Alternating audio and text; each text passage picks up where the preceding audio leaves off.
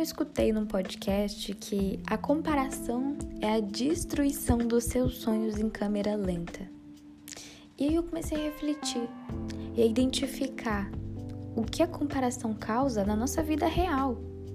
Quando você se compara, você acha que você está no lugar errado. Aí você pensa, não, eu tinha que estar tá lá.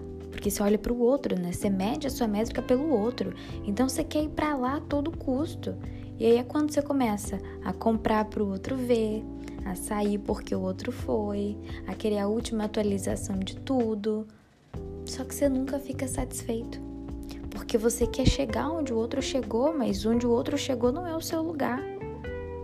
Nunca foi por você. Então, seu copo ele não fica cheio. O que eu tenho para te dizer hoje é: não viva para os outros.